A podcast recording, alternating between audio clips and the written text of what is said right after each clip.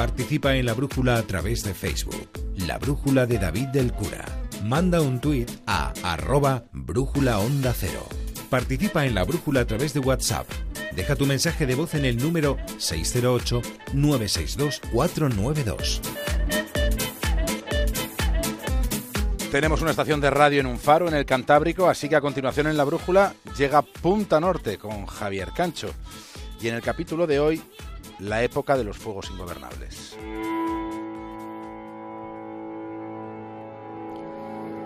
Ha llegado ese tiempo. Ya estamos viviendo ese momento en el que nuestro mundo ha comenzado a arder.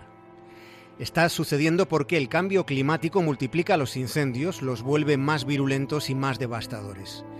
Las olas de calor son más intensas, más prolongadas y convierten el terreno en pasto fértil para las llamas. Estamos ante la época de los fuegos ingobernables. El año pasado solo 22 incendios, nada más que 22 quemaron la mitad de todo lo que ardió en España. Estamos hablando de fenómenos extremos, cada vez más frecuentes. Y sucede que de todos los lugares del mundo a los que ya concierne este tipo de amenaza medioambiental, resulta que la península ibérica aparece en los mapas de las zonas señaladas en rojo como las más vulnerables. No es que vayamos a ir al infierno. Lo que ocurre es que el infierno mismo viene a por nosotros.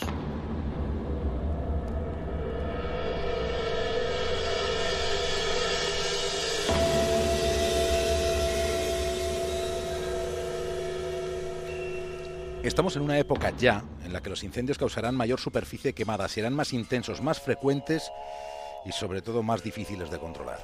El calentamiento global es el factor número uno que incide en esta situación que ya no es la que era. No lo es porque la magnitud de estos fuegos es tan descomunal que los equipos de extinción se acaban encomendando a que cambien las coyunturas meteorológicas. Es decir, se termina dependiendo de la lluvia.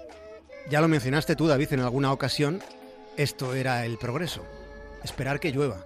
Y ese es el panorama después de las altísimas temperaturas registradas este fin de semana por la proximidad del huracán Ofelia. Que es el primero de la historia registrado en el Atlántico Este. Los mensajes que nos manda la naturaleza están siendo nítidos. El cambio climático es el factor principal de este percal que tenemos y que estamos contando. Pero luego, y no lo olvidemos, luego está ese otro factor subyacente que aparece en cualquier actividad humana, se trata de la codicia. Los pirómanos, esos terroristas, los pirómanos albergan en la mayoría de los casos intereses oscuros o rencores mal enfocados. En el noroeste peninsular, en la España verde, 7 de cada 10 fuegos son intencionados. 7 de cada 10.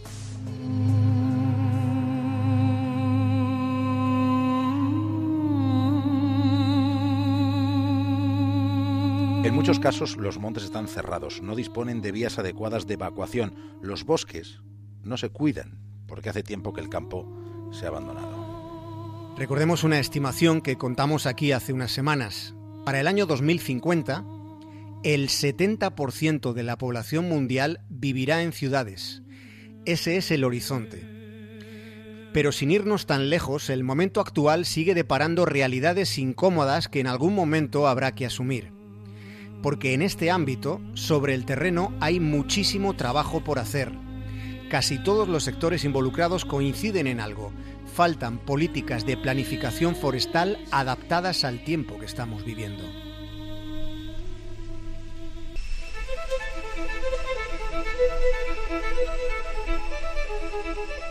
Vamos con algunas pistas. Por ejemplo, la plaga de eucalipto. Este árbol de origen australiano ocupa 760.000 hectáreas en España según datos del Congreso Forestal Mundial. Los eucaliptos son de mecha corta, dicen los colectivos ecologistas. Y al margen del impacto que pueda tener en la vegetación autóctona, hay quien sostiene que al margen de eso, el eucalipto arde rápido y que los trozos de sus cortezas actúan como pavesas que en combustión se mueven en el aire causando nuevos focos. La Real Academia de Ingenieros Forestales no comparte ese diagnóstico, aunque ocurre que las comarcas con los incendios más furibundos coinciden con las zonas donde tiene presencia el eucalipto. En todo caso, el eucalipto es solo una pequeña parte de un gran problema. De un problema planetario. Mirando a Europa, los especialistas consideran un hecho que directamente el cambio climático ha triplicado en este 2017 el número de incendios en el continente. Desde el Instituto Francés de Investigación Científica para el Medio Ambiente y la Agricultura se advierte de que el futuro vendrá con más incendios y resultarán peores.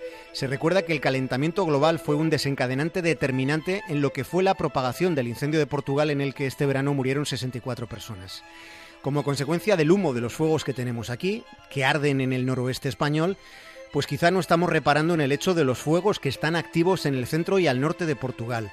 Incendios que ya han matado a más de 30 personas en las últimas horas en territorio portugués. Está pasando ahora, el cambio climático ya ha provocado que el verano sea más largo y que las temperaturas más calurosas pasen de 2 a 5 meses, transcurran desde junio y hasta octubre.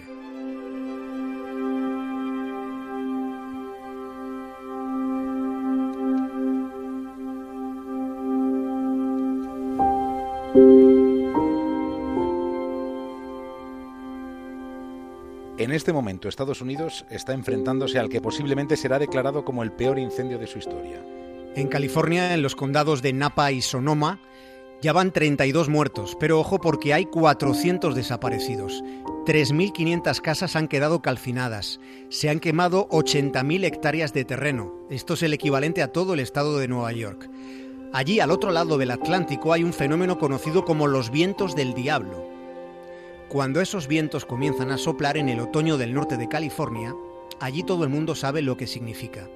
Significa que llega el fuego. Lo que vamos a escuchar a continuación es el sonido del fuego en la mirada de algunos ciudadanos gallegos que esta noche han grabado lo que tenían delante. Lo primero que vamos a oír es el grito desesperado de una persona que pide a su acompañante que se vayan, que huyan ya, y después vamos a escuchar la conversación de una pareja que se encuentra dentro de un coche conduciendo en una carretera y a ambos lados lo único que se ve, lo que tienen a su alrededor, es el fuego. ¡Vámonos! ¿Dónde está? Hijos de puta, macho. Mira aquí, mira aquí, izquierda, izquierda. Mira ahí abajo. Dios mío. Aquí arriba también. Dale, dale, dale, dale rápido, no vaya a ser.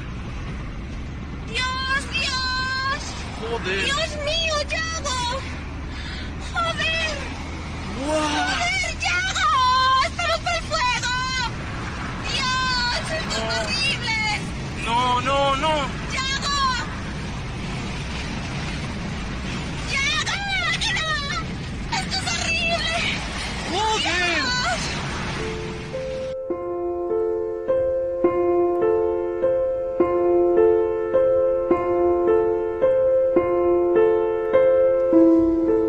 Se nos está quemando el paraíso. Entendido el paraíso como el planeta en su conjunto. ¿Han probado a mirar las imágenes que de la Tierra manda la Estación Espacial Internacional? ¿Han observado la belleza esférica en la que vivimos? Vivimos en la roca más hermosa que hasta ahora hayamos visto en la inmensidad del universo. Hay tantos y tantos paisajes formidables. Están las brisas del mar, el horizonte desde las montañas, el aroma de los bosques, el trasfondo silencioso de los océanos. Y aquí, a orillas de este faro, aquí en el norte, hoy ha sido como si fuese un día en otro mundo, porque había una luz insólita, mortecina, sórdida, muy inquietante. El cielo presentaba un aspecto crepuscular. Ha llovido ceniza y se han resecado las gargantas.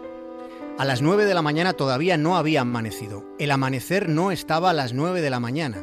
Por primera vez el amanecer no estaba, no amanecía y eso es mucho, eso es todo enseñando el mismísimo reverso de la nada. En el norte, hoy hemos podido imaginar cómo sería el fin del mundo.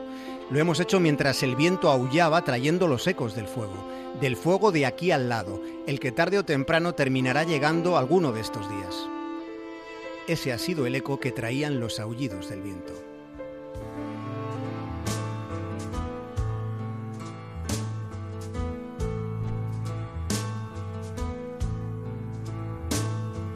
Get down, get down, little Henry Lee, and stay all night with me. You won't find a girl in this damn world that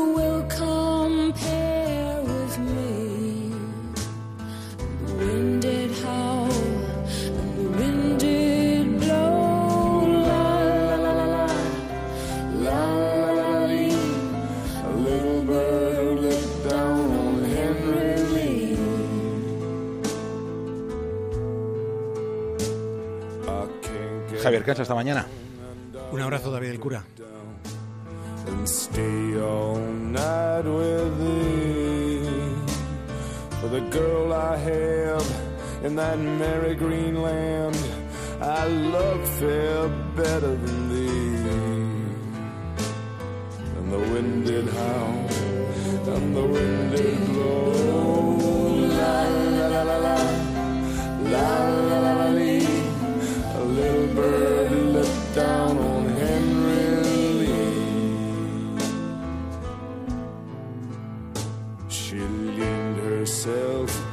against defense just for a kiss or two. And with a little penknife held in her hand, well, she plugged him through and through. And the wind did roar, and the wind did moan.